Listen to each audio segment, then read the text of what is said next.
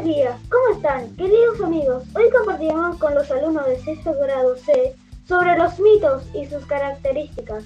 A continuación, mis compañeras Milena y Delfina les regalarán el mito Penélope y Ulises. ¿La escuchamos?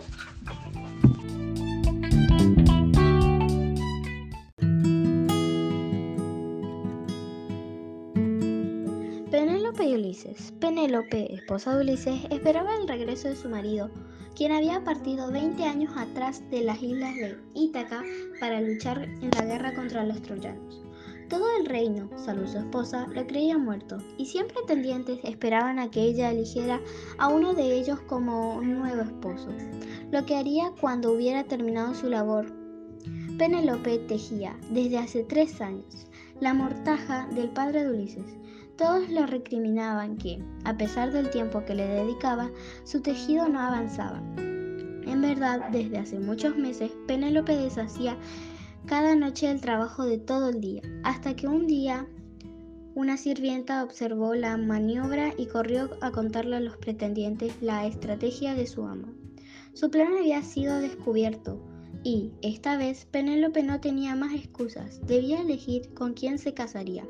Cuando estaba por contestar, un mendigo se presentó en el palacio. Penélope le ofreció hospitalidad y continuó la conversación con sus pretendientes que se encontraban todos reunidos a la espera de su respuesta. Al ver la actitud temerosa de Penélope, el mendigo le susurró, di que te casarás con aquel que sepa tensar el arco de tu esposo. Penélope, perturbada, repitió lo que el mendigo le había dicho. Todos se miraron sorprendidos, pero aceptaron el desafío. En ese momento, Penélope decidió dejarlos solos y se retiró a su habitación. Pasaron las horas y ninguno había podido tensar el arco. El mendigo pidió que lo dejaran probar. Delante de los pretendientes, el viejo mendigo acababa de tensar el arco del, del gran Ulises.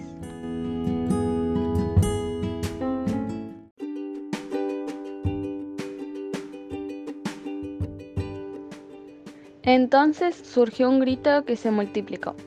Es Ulises, solo él podía hacerlo. Nadie podía creer que fuera él. Parecía más viejo y sus ropas estaban muy rotas.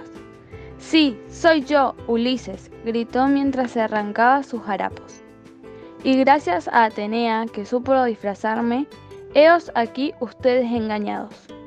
¿Codiciaban a mi esposa? ¿Buscaban suplantarme? No podrán, porque he vuelto para quedarme. Mientras así decía y con ayuda de un leal sirviente echó a todos los que estaban en el lugar y corrió a buscar a su fiel esposa. Penélope, que se había retirado a sus aposentos, se sobresaltó cuando vio que un desconocido estaba en el umbral de su habitación. Vaya, susurró Ulises. Tú, Penélope, mi propia esposa, ¿no me reconoces? Atenea, ilumíname, imploró Penélope. La diosa la oyó. De un golpe Ulises fue vestido con un rico manto, y su rostro cobró el brillo y la belleza de los héroes.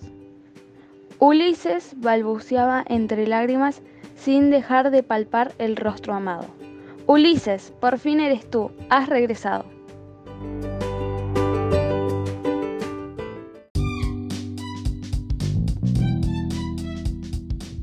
Seguidamente, mis compañeros Lautaro y Araceli les contarán qué son los mitos y cuáles son sus características.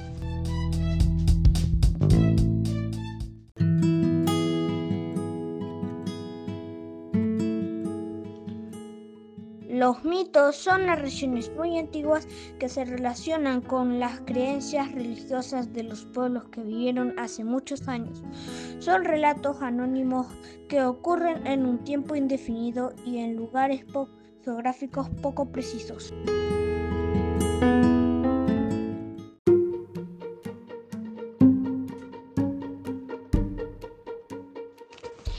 Caracterizan porque intentan explicar el origen del mundo o algún fenómeno de la naturaleza. A diferencia de la leyenda, el mito está directamente relacionado con el culto religioso de cada pueblo. Por eso sus protagonistas son dioses, semidioses y héroes. Los dioses mitológicos son descritos con forma humana, sin tener amor, envidia y celos. Se les atribuye el don de la belleza, la juventud y la inmortalidad. Los semidioses poseen rasgos comunes a los dioses por descender directamente de ellos, pero también tienen características humanas. Los héroes son hombres extraordinarios que están en contacto con los dioses y recurren a ellos para que los ayuden a vencer las dificultades. Se destacan porque poseen alguna característica sobrenatural, por ejemplo, una gran fuerza, una gran habilidad, una gran astucia. En sus orígenes se transmitían en forma oral, de generación en generación.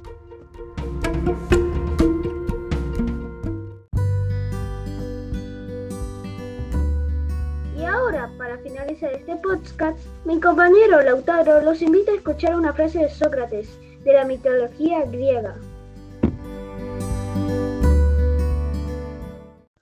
Solo hay un bien, el conocimiento. Solo hay un mal, la ignorancia. Hasta aquí compartimos momentos de sexto grado C. Gracias por escucharnos y será hasta la próxima.